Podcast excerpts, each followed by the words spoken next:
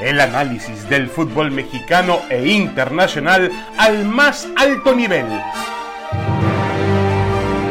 Aquí inicia Fútbol de Altura.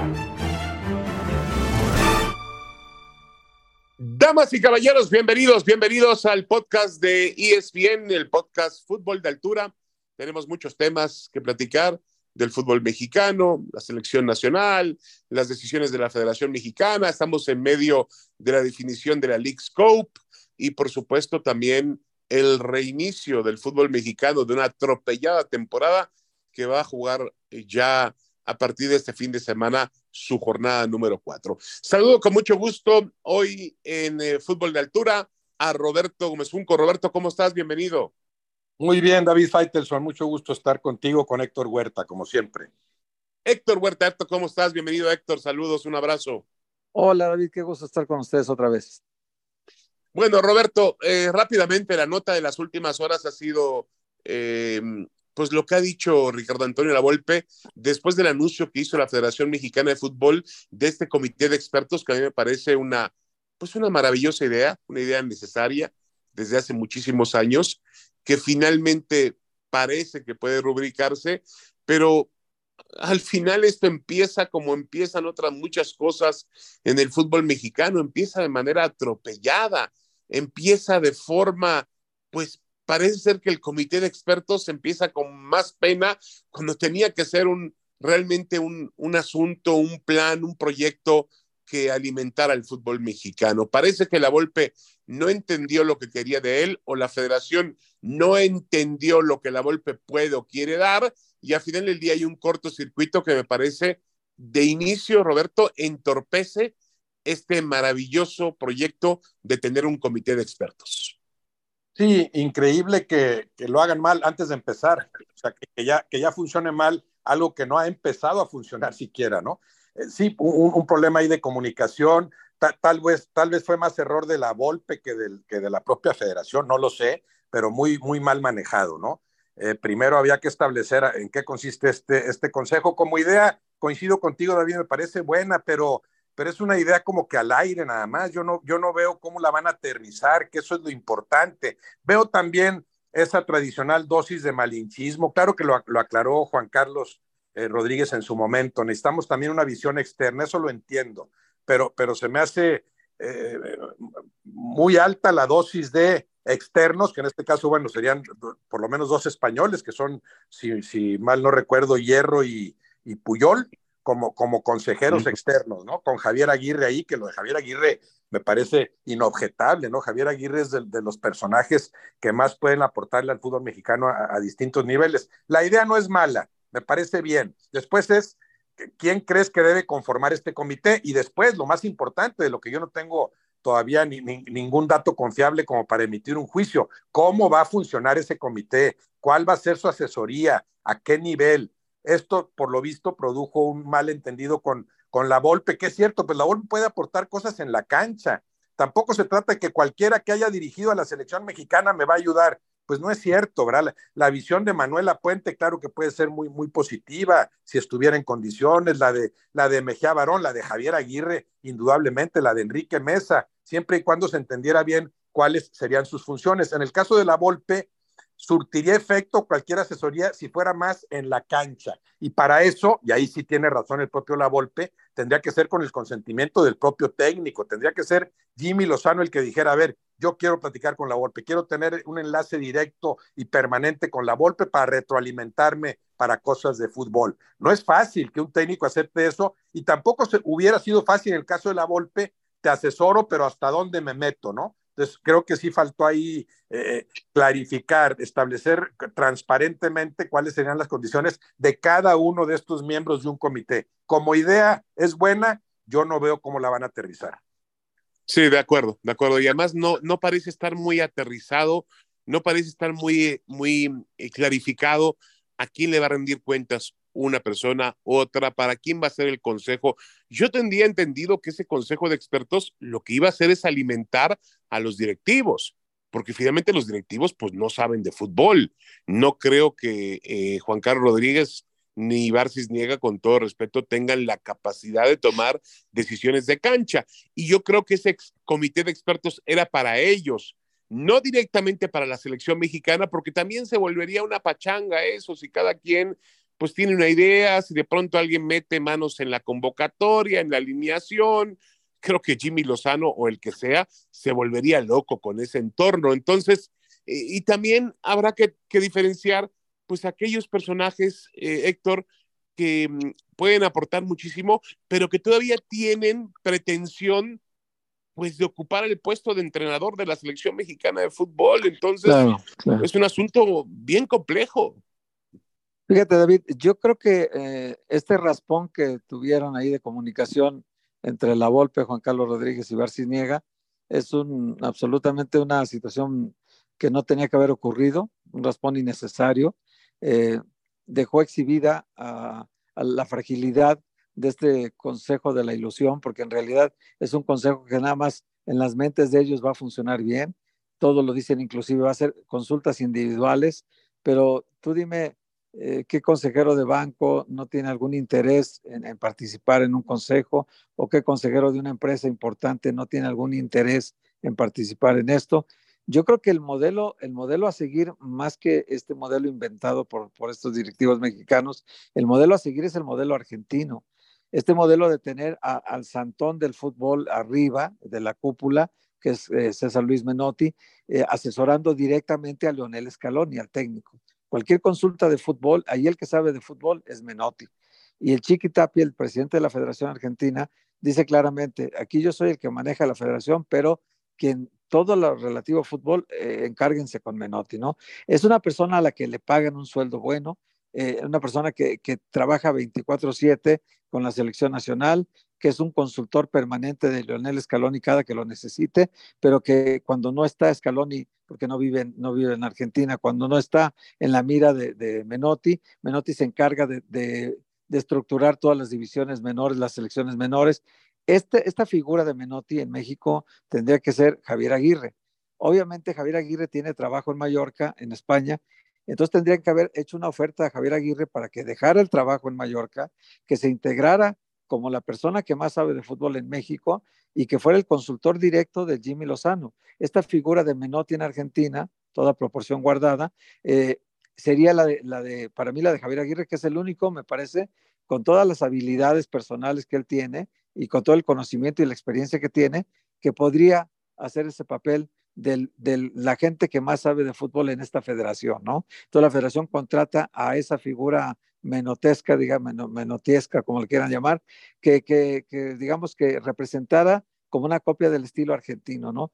Que eso es lo que me parece que en un principio tenía esa idea Juan Carlos Rodríguez de contratar a Javier Aguirre, hablaron con él de contratarlo para ese puesto, no para entrenador de la selección. Él ya incluso se descartó contigo en una entrevista, David, dijo yo para selección, ya para dirigirla no, pero en otro papel sí ayudar ahí, pero me parece que nunca llegaron a una formalidad de una oferta para que él, dijera, bueno, puestas las dos ofertas en la mesa, pero perdón Mallorca, pero pues mi país me llama, eh, voy a hacer esta figura tipo Menotti en México y voy a trabajar cuando menos de aquí al, al 2026 con este trabajo de tres años, sin ninguna sacudida, sin ningún riesgo de perder el empleo, eh, un contrato de tres años amarrado eh, y que le pagaran pues muy bien para que estuviera en ese cargo. Yo creo que en ese momento diríamos, ah, las cosas van bien. Hoy es un consejo de ilusión. Ellos tienen la ilusión de que funcione, pero por lo que vemos ahorita, pues que algunos miembros no entiendan de qué se trata, como el caso de la Volpe, pues habla muy grave de que no está bien estructurado. Sí, de acuerdo, de acuerdo, y, me parece un, un nuevo error. Eh, yo no sé cómo el fútbol mexicano es capaz de hacer error tras error.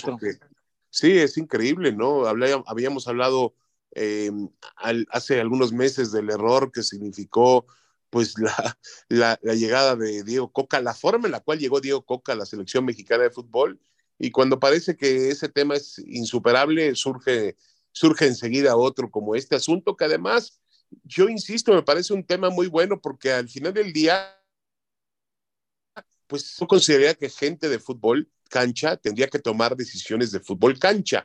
Eh, no hablo directamente de, las, de, los, de lo que tiene que hacer el entrenador, pero yo creo que la Volpe, Aguirre, los mismos eh, españoles, bueno, Rafa Márquez, eh, podrían aportar muchísimo en guiar a la Federación Mexicana de Fútbol y a los dirigentes de la Federación Mexicana de Fútbol a temas que son necesarios y que son vistos de forma diferente desde la óptica de un exjugador, exentrenador y gente que además ha tenido eh, parajes realmente muy, muy largos y muy interesantes dentro de su trayectoria en el fútbol mexicano o en el fútbol internacional. Yo lo veo bien, Roberto, y espero que encuentren la manera de, de, solucionarlo porque finalmente es algo que necesitamos, porque ni siquiera, vamos, los dueños de equipos del fútbol que también toman decisiones en las asambleas y dicen, hoy vamos a poner esta regla, hoy jugamos sin ascenso, sin descenso, mañana jugamos con tantos extranjeros, mañana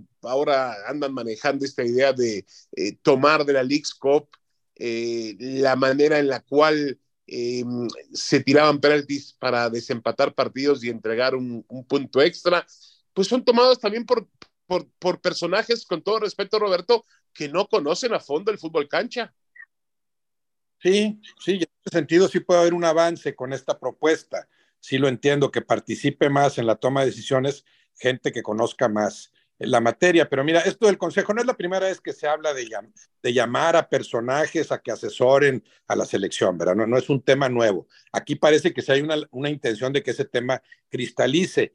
Pero de salida, y tiene que ver con lo que mencionaba Héctor, ¿cómo va a funcionar un consejo que, que no se reúne como tal? Yo entendería que cualquier consejo, si hablamos de cinco miembros que se van a reunir una vez a la semana, que van a retroalimentarse entre ellos para ir clarificando algunas ideas, está bien, pero aquí estamos hablando, según entiendo yo, de consejeros particulares, individuales. A ver qué nos dice Hierro, a ver qué nos dice Javier Aguirre, qué nos dice Rafael Márquez. Y bueno, serán voces que de algo servirán, pero, pero no prosperará ninguna, ninguna asesoría si funciona así. Si es un consejo como tal, estos cinco elementos, Hierro, Puyol, Aguirre, Márquez, otro Cueva, no, no, sé, no sé si me falta alguno o me sobre alguno. Estos se van a reunir una vez a la semana. Hay una retroalimentación entre ellos y a su vez ellos tienen contacto directo con gente de la federación, no necesariamente con el técnico en turno, con Jimmy Lozano.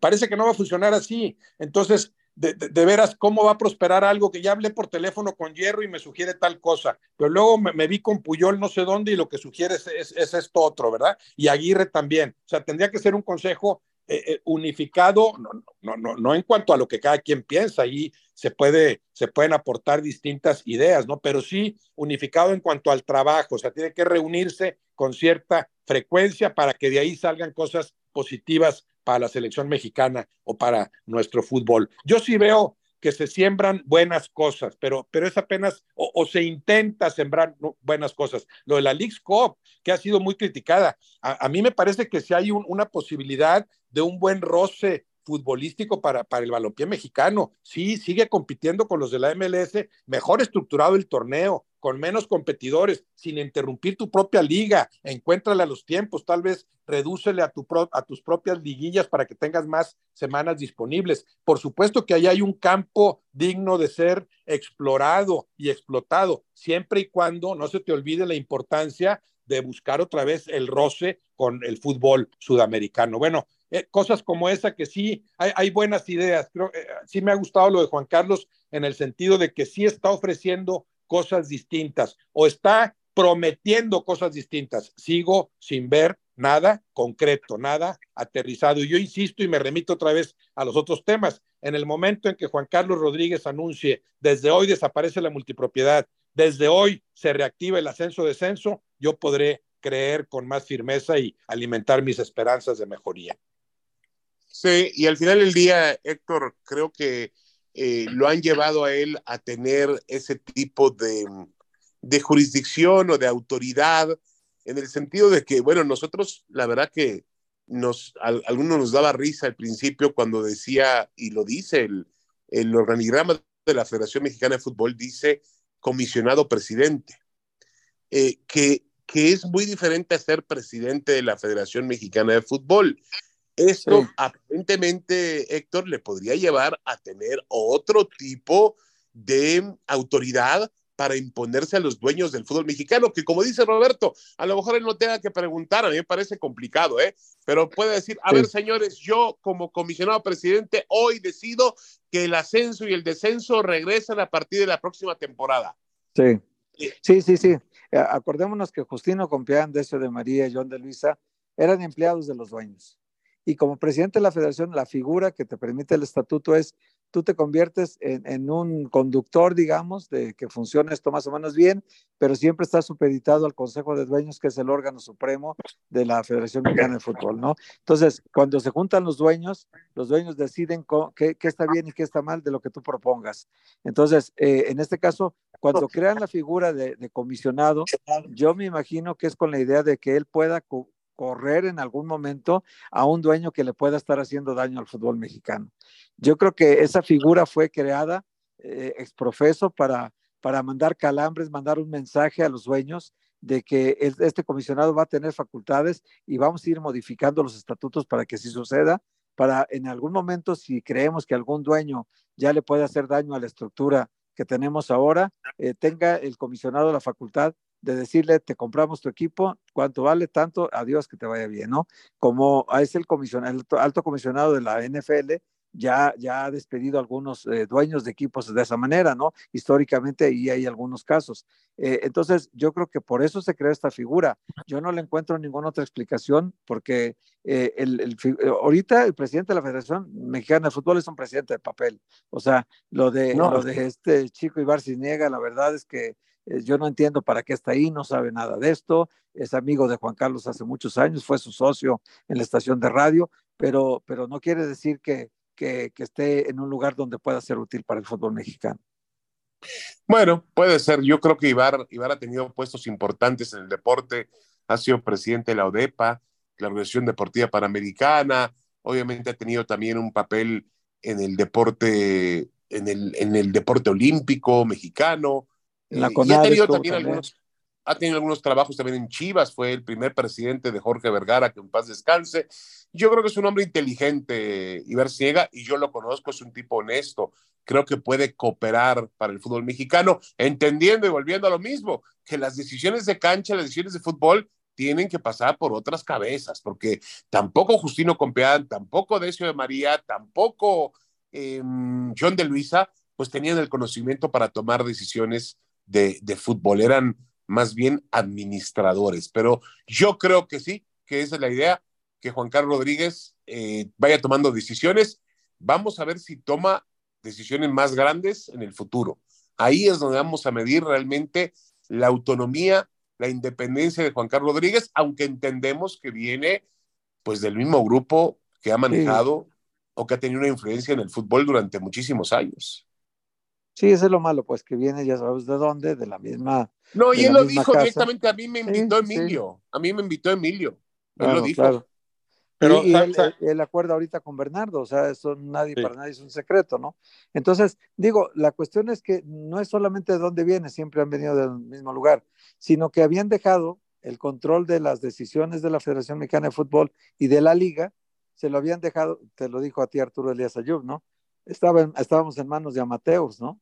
Y, no es que sean amateurs, Gustavo Guzmán no es ningún amateur, Iraragorri tampoco, Hank tampoco, y menos Ricardo Salinas Pliego. Lo que pasa es que ellos tomaron tanto poder que esto del ascenso-descenso lo quitaron a su antojo, esto de la proliferación de extranjeros lo permitieron a su antojo, esto de hacer repechaje lo permitieron a su antojo, y bueno, hicieron una liga mm, que tiene muchos defectos que hay que corregir, hicieron una federación que terminó con el colapso del, de Qatar, y bueno, pues eh, dejaron en manos de ellos. La última decisión fue la de Diego Coca, también decisión errónea.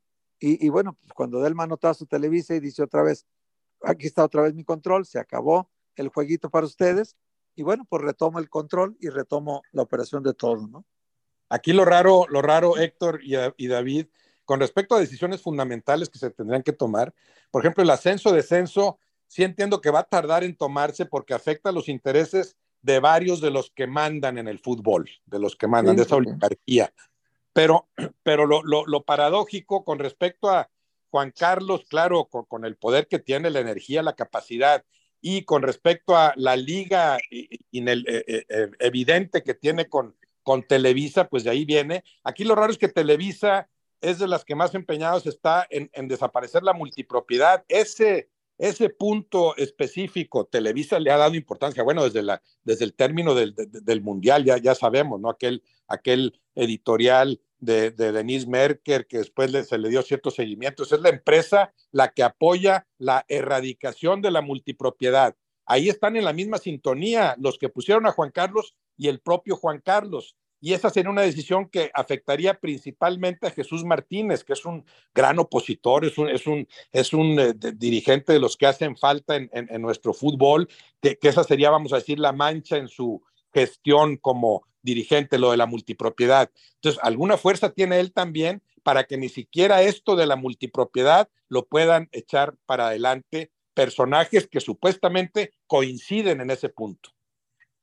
Sí, y, y yo creo que ah, eh, parte todo desde eso, Roberto, porque también yo eh, entiendo y mido que Televisa puede, quiere, quiere el cambio, lo quiere propiciar, y bueno, dentro de ese cambio tendrá yo supongo que entregar muchas cosas. Tendrá que repartir más el pastel de la televisión, los derechos de televisión, tendrá que dejar de tener una influencia en, en la Federación Mexicana de Fútbol que ha tenido por muchos años. Son cosas que yo imagino que, que quiere Televisa, obviamente, pues como cualquier empresa persigue un interés, eso es normal, pero yo espero que por primera vez en la historia ese interés también tenga que ver con un interés común, de entender que el fútbol mexicano no puede seguir así, no puede seguir siendo administrado de la forma en la cual se ha administrado durante los últimos 50, 60 años, ni tampoco puedes tener el nivel que no ha encontrado futbolístico que merece el aficionado mexicano de este juego. Yo espero que exista esa conciencia de cambio y que esa conciencia se refleje obviamente a través de las decisiones de Juan Carlos Rodríguez. Bueno, hacemos una, quizás somos demasiado ilusos, pero bueno, ojalá no sea así. Hacemos una pequeña pausa, continuamos, tenemos más en fútbol de altura, nos meteremos en los temas de exportación, importación del fútbol mexicano. Parece que el Tecatito Corona viene de regreso y lo que es más triste todavía es que Jorge Sánchez también estaría descomponiendo su carrera europea. Regresamos.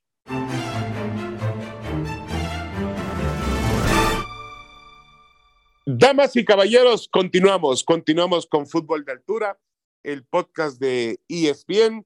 Y bueno, eh, Roberto, un tema que realmente ha llamado mucho la atención, bueno, siempre llama mucho la atención en el fútbol mexicano, es la repatriación de futbolistas que no terminan por completar, eh, diría yo, un ciclo o una carrera europea fehaciente o, ganadora, o por lo menos que tenga pues cierta presencia en cuanto a años, en cuanto a temporadas. Eh, hay dos casos ahora que son muy latentes. Uno, el de Jesús Manuel, el Tecatito Corona, que está muy cerca de volver con Rayados de Monterrey. Tiene 30 años, ha hecho una carrera de 10 años en el fútbol eh, europeo. Eh, ha tenido buenos momentos en el fútbol holandés, en, en, Portugal, que ha sido su mejor momento, quizá, y obviamente en el Sevilla, donde ha encontrado lesiones. Y el otro es Jorge Sánchez, Roberto, que, que no le ha ido bien con el Ajax. El Ajax aparentemente estaría negociando un regreso a México vía Chivas, pero el jugador y sus representantes quieren quedarse en Europa y están escuchando otra clase de, de, ofertas en el mismo fútbol de los Países Bajos o en España y también en Alemania. Eh, Roberto, el jugador mexicano, la pregunta es, ¿claudica demasiado pronto de su experiencia europea? Yo creo, David, que cada caso es distinto. Eh, y, y, aquí mencionas dos que son, bueno, prácticamente opuestos. Es muy diferente el caso de Corona, que ya hizo una carrera en Europa, que, es una buena carrera, claro, no brilló a la altura de otros, pero tampoco se puede hablar de fracaso ni mucho menos. Es muy buena la trayectoria de Corona en Europa, esos 10 años son muy buenos. Puedes pensar que podría alargarla, eh, tratar de mantenerse en ese maravilloso escaparate que puede ser el Sevilla o de ahí buscar otro equipo de similares alcances pero ya logró muchas cosas y sería legítimo para mi gusto el que él diga yo quiero regresar, regresar a mis orígenes, ahí está Monterrey, que es donde me formé y ahí quiero terminar jugando. Muy distinto al caso de Jorge Sánchez, que empieza a, a, desarrollarse como futbolista. Bueno, ya, ya es un futbolista, futbolista hecho y derecho, pero todavía con, mucha, con muchas páginas por escribir. Yo creo que a él sí le convendría buscar en Europa, tratar de mantenerse allá para, para realizar esa carrera que Corona ya realizó en su, en, en, en, su momento. Por eso yo creo que cada caso hay que verlo, hay que verlo distinto las circunstancias de cada jugador, lo que quieren, no solo por cuestión de fútbol, sino cuestión de vida, en qué parte de su proceso como futbolistas están. A mí no me parecería tan malo que Corona regresara, aunque, aunque tal vez no sea lo idóneo, pero sí me parecería un retroceso que Jorge Sánchez regresara tan pronto al fútbol mexicano. Sí, de acuerdo, son dos casos eh, diferentes. Em, lo del Tecatito Corona quizá no le fue tan bien, o seguramente no le ha ido tan bien en el Sevilla cuando dio ese paso, pero hay que recordar que en Portugal llegó a ser el mejor futbolista de la liga cuando jugaba para el Porto, así que yo creo que ha hecho una carrera valerosa. Por cierto, regresando a Monterrey, eh, si regresa a Monterrey, lo hace a un club de donde tuvo que irse prácticamente por la puerta de atrás y peleado hace 10 años, ¿no? pero finalmente lo, lo logró. Yo creo, Héctor Huerta, que eh, no sé qué opinas tú, pero yo creo que sí hay un tema que tiene que ver mucho con la economía de los clubes mexicanos que no tienen otros jugadores en el mundo, jugadores sobre todo sudamericanos, que cuando se van y aparentemente no pueden o fracasan o les va mal o el entrenador no los quiere poner, pues enseguida voltean a casa y dicen, ah, en casa tengo buen dinero, en casa voy a ganar más o lo mismo que ganaría aquí, así que me regreso, cosa que no ocurre con un argentino, un uruguayo, no sé los brasileños, pero eh, chileno, paraguayo, colombiano, ecuatoriano, que tienen que morir hasta, que tienen que gastar hasta la última, hasta el último impulso o, o necesidad de triunfar en el fútbol europeo. Sí, bueno, también hay que ver que el mercado, eh, David, el mercado en México no está pagando mal. ¿eh? Hay clubes como Monterrey, como Tigres, como América, que se comparan con, con las, eh, digo, con, no con los equipos top de, de, Europa, pero sí con muchos equipos de las ligas importantes de Europa que no pagan tan bien como la gente supone. Y no todos los mexicanos por estar en Europa ganan un dineral allá. Tampoco es cierto eso, ¿no? Para que lleguen a las grandes bolsas los jugadores mexicanos tendrían que pasar casos como el de, el de Chicharito en su momento, cuando pasa al fútbol, eh, cuando regresa al fútbol inglés después de haber estado en Alemania, que va al West Ham, ahí gana mucho dinero, pero, pero no necesariamente el Tecatito o cualquiera de estos jugadores han estado en las grandes bolsas. Yo creo que incluso Andrés Guardado en algún momento ganaba más en México que, mantenerse en España, pero él prefirió continuar su carrera allá, ganando menos dinero que lo que le ofrecían acá en México, o en la MLS, que también estuvo a punto de, de contratarse allá también. Entonces, pues no, no todos los casos, bien dice Roberto, no todos los casos son iguales, es uno por uno, hay que ver cada caso y cada caso dependiendo de eso, eh, es, es tal vez la motivación de volver. Si el Tecatito tiene contrato de dos años, pero el técnico no lo va a poner, como no, no lo ha estado poniendo de febrero para acá, entonces, pues tal vez él, una motivación sea ya futbolística, otra volver a casa y otra seguramente hasta cobrar más que en España. Sí, ahora, y la pregunta aquí, eh, Roberto, es si esto no termina afectando el nivel de la selección mexicana de fútbol. Yo entiendo la economía que tiene el fútbol mexicano y qué bueno que hay equipos como Rayados, como Tigres, el América, no lo sé, Cruz Azul, las propias Chivas, que son capaces, y hasta equipos de clase media alta, el Pachuca, el León, el Santos, el Atlas, que son capaces de pagar altos salarios a los futbolistas eh, en ese consumo interno que tiene el fútbol mexicano. Pero Roberto, al final del día yo creo que termina perjudicando el nivel de la selección mexicana. Bueno, sí, cuando, el regreso no es el adecuado, por supuesto que le perjudicaría en su desarrollo como futbolista a Jorge Sánchez regresar en estos momentos, mucho más que a Corona, ¿no? Por lo que ya eh, mencionamos, sí, estoy de acuerdo. Lo que hay que hacer es establecer las, las bases propicias para que el jugador mexicano pueda salir a tiempo, para que compita en el fútbol de cualquier lado y después sí, ya entras a esa globalización de unos se van y otros regresan. Por cada uno que regrese, que haya tres que se vayan, ¿no? Eso, es lo que habría que buscar, pero sí, en términos generales, ¿Cómo le irá mejor a la selección? Conforme cada uno de sus futbolistas o de sus posibles integrantes se desarrolle lo mejor posible. Tampoco simplificarlo al grado de que si juegas en Europa ya estás en tu mejor lugar posible. No, no es tan sencillo. Yo no sé si Orbelín Pineda en este momento esté desarrollando más en donde juega, allá en, Grecia, que si estuviera en, la Liga MX. Tampoco hay que menospreciarla a ese nivel. La Liga MX tiene su nivel, no a la altura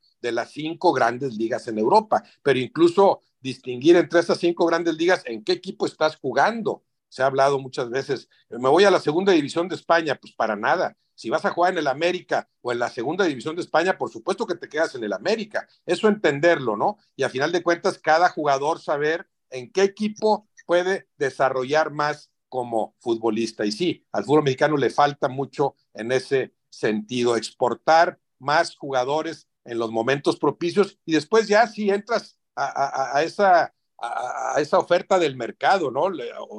De, quiénes se van, quiénes regresan y cómo conseguir que cada futbolista desarrolle lo más posible. Sí, en efecto, el medio del tema está en exportar más. Y, y, obviamente habrá algunos que puedan alcanzar el nivel para jugar en, la, en, el, en, el, en las mejores ligas del mundo y otros que tendrán que regresar a México. Eh, sí, sobre el tema de Orbelín entiendo lo que explica Roberto pero también creo que es importante que un jugador y que el futbolista mexicano salga de su zona de confort. Es decir, el confort para Orbelín sería jugar en, mantenerse en Cruz Azul, jugar en Chivas, jugar en Monterrey, en, en, Tigres, pero eh, el estar en Grecia le implica, yo supongo, otro tipo de sacrificios, el idioma, la alimentación, el clima, los compañeros, eh, y también, por supuesto, Em, implica eh, que si bien Grecia no es una de las mejores ligas del mundo, pero tiene oportunidad como campeón griego de poder disputar o de poder clasificarse para la Liga Campeones de Europa, lo cual debe ser, me parece, seguir siendo el sueño de cualquier, de cualquier futbolista. Ahora, em, Héctor, ¿cómo fomentar esa exportación? Porque eso depende, pues, depende de muchas cosas. Primero tiene que surgir la materia prima, que creo que sí existe en el fútbol mexicano, pero hay que desarrollarla. Luego, como decía Roberto, exportar más temprano, exportar más jóvenes. Y luego hemos visto también que el mercado interno pues paga unas cantidades exorbitantes que los europeos se quedan con la boca abierta y dicen, ah, caray, ¿cómo el Monterrey le puede pagar al Pachuca o cómo el América le puede pagar al Atlas? Este tipo de cantidades cuando son futbolistas que no, no han sido probados internacionalmente. Eh, ¿Cómo fomentarlo más, Héctor?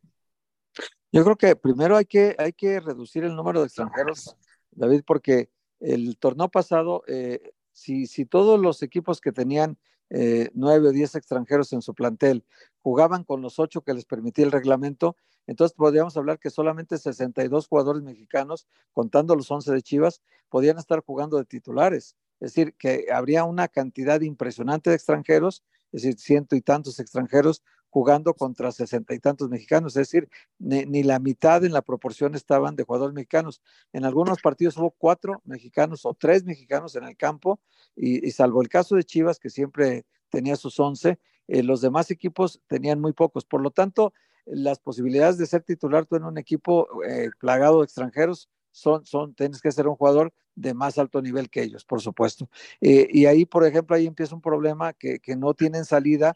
Todo lo que producen las fuerzas básicas no siempre tiene la salida que requiere porque las oportunidades en el primer equipo son muy pocas. Entonces, aquí hay mucha demanda de jugadores mexicanos de calidad que el mercado interno los consume, se los traga prácticamente el consumo interno porque es mayor la, la necesidad que, que, la oferta que hay en, en el mercado. Entonces, cuando un jugador tú lo puedes llevar a Europa, tienes que llevarlo muy jovencito, con una apuesta, me imagino, de, un porcentaje alto para el club y, que entonces sea prestado y que la opción de compra es donde tú lleves el beneficio. Eh, ahora no, se quiere vender a Europa caro siempre, siempre vender caro a Europa eh, el europeo, normalmente el mercado mexicano no se cotiza y ya es, háblalo con cualquier promotor, te lo dice, el mercado mexicano, su cotización es entre 6 y 8 millones de dólares, un jugador de selección nacional. Y ha habido casos como, como Laines o como Edson Álvarez que rebasan los 16 millones de dólares cuando son vendidos, que son casos excepcionales, ¿no? La mayor parte de los jugadores sale entre 4, 5, 3 y medio y lo máximo 8 millones o 9 millones César Montes el torneo pasado. Pero la cotización del futbolista mexicano por ahí va. Estamos hablando diferente de un jugador argentino, un jugador uruguayo de selección nacional, que ya estamos hablando arriba de los 12, 14 millones de dólares. ese es el mercado real que, que, se tiene en Europa. El directivo mexicano quiere aprovecharse siempre que un equipo europeo pretende un mexicano, quiere ahí eh, incrementar sus ganancias teniendo un precio muy alto y que algunos casos, como el Betis que pagó, te digo, por, por Laines una cantidad que ya no recuperó, que ya perdió mucho dinero, o como el caso de Edson Álvarez, que lo pagaron 16 y medio, pero lo venden en 42.9. Entonces, sí hay casos en que eh, un equipo europeo pierde dinero, pero hay casos en que otro equipo europeo gana dinero, ¿no? Como el caso de también de Raúl Jiménez cuando va a, a Portugal y después de Portugal es vendido a la Premier ahí hay un incremento muy importante en su valor de mercado y entonces el, club gana mucho y el América gana un porcentaje también, como ahora está ganando otro porcentaje porque todavía que tenía un pequeño eh, porcentaje de la carta de, Edson Álvarez y gana también otro porcentaje. Tienen que apostarle al futuro más que al presente, ¿no? Yo creo que los directivos en esa parte no piensan en el futuro, solo piensan en el negocio de hoy. Sí, yo creo que mayormente tendría, es un tema de cantidad y calidad es decir, hay que tener calidad, pero también hay que tener eh, esa posibilidad de, de, contar con más futbolistas y tener lo suficiente para alimentar el mercado interno y también para exportar, como hacen en el fútbol argentino, brasileño, donde incluso hay jugadores etiquetados para Europa y etiquetados para el mercado local y etiquetados también para vender a, al fútbol mexicano y a otras ligas del propio continente americano. Es decir, hay Ahí, como que tienen bien, bien, obviamente al producir tanto, tanto Brasil como Argentina como Uruguay, al producir tantos futbolistas pueden enviar a lo más importante, a lo más granado al fútbol de clase A y obviamente tienen también para otros mercados en diferentes partes del mundo. Bueno, un tema muy, muy complejo, pero que, insistimos, tiene solución porque México hay calidad, me parece que hay la calidad suficiente. Eh, Roberto Gómez Junco y también Héctor Huerta, muchísimas gracias por ser parte hoy de Fútbol de Altura, el podcast de ESPN. Un abrazo, Roberto, hasta la próxima. Igualmente, David Héctor, un abrazo para todos. Héctor, muchas gracias, buen día. Al contrario, David, un abrazo para ti y otro para Roberto. Fútbol de Altura, el podcast de ESPN. Esto fue Fútbol de Altura. El análisis del fútbol mexicano e internacional al más alto nivel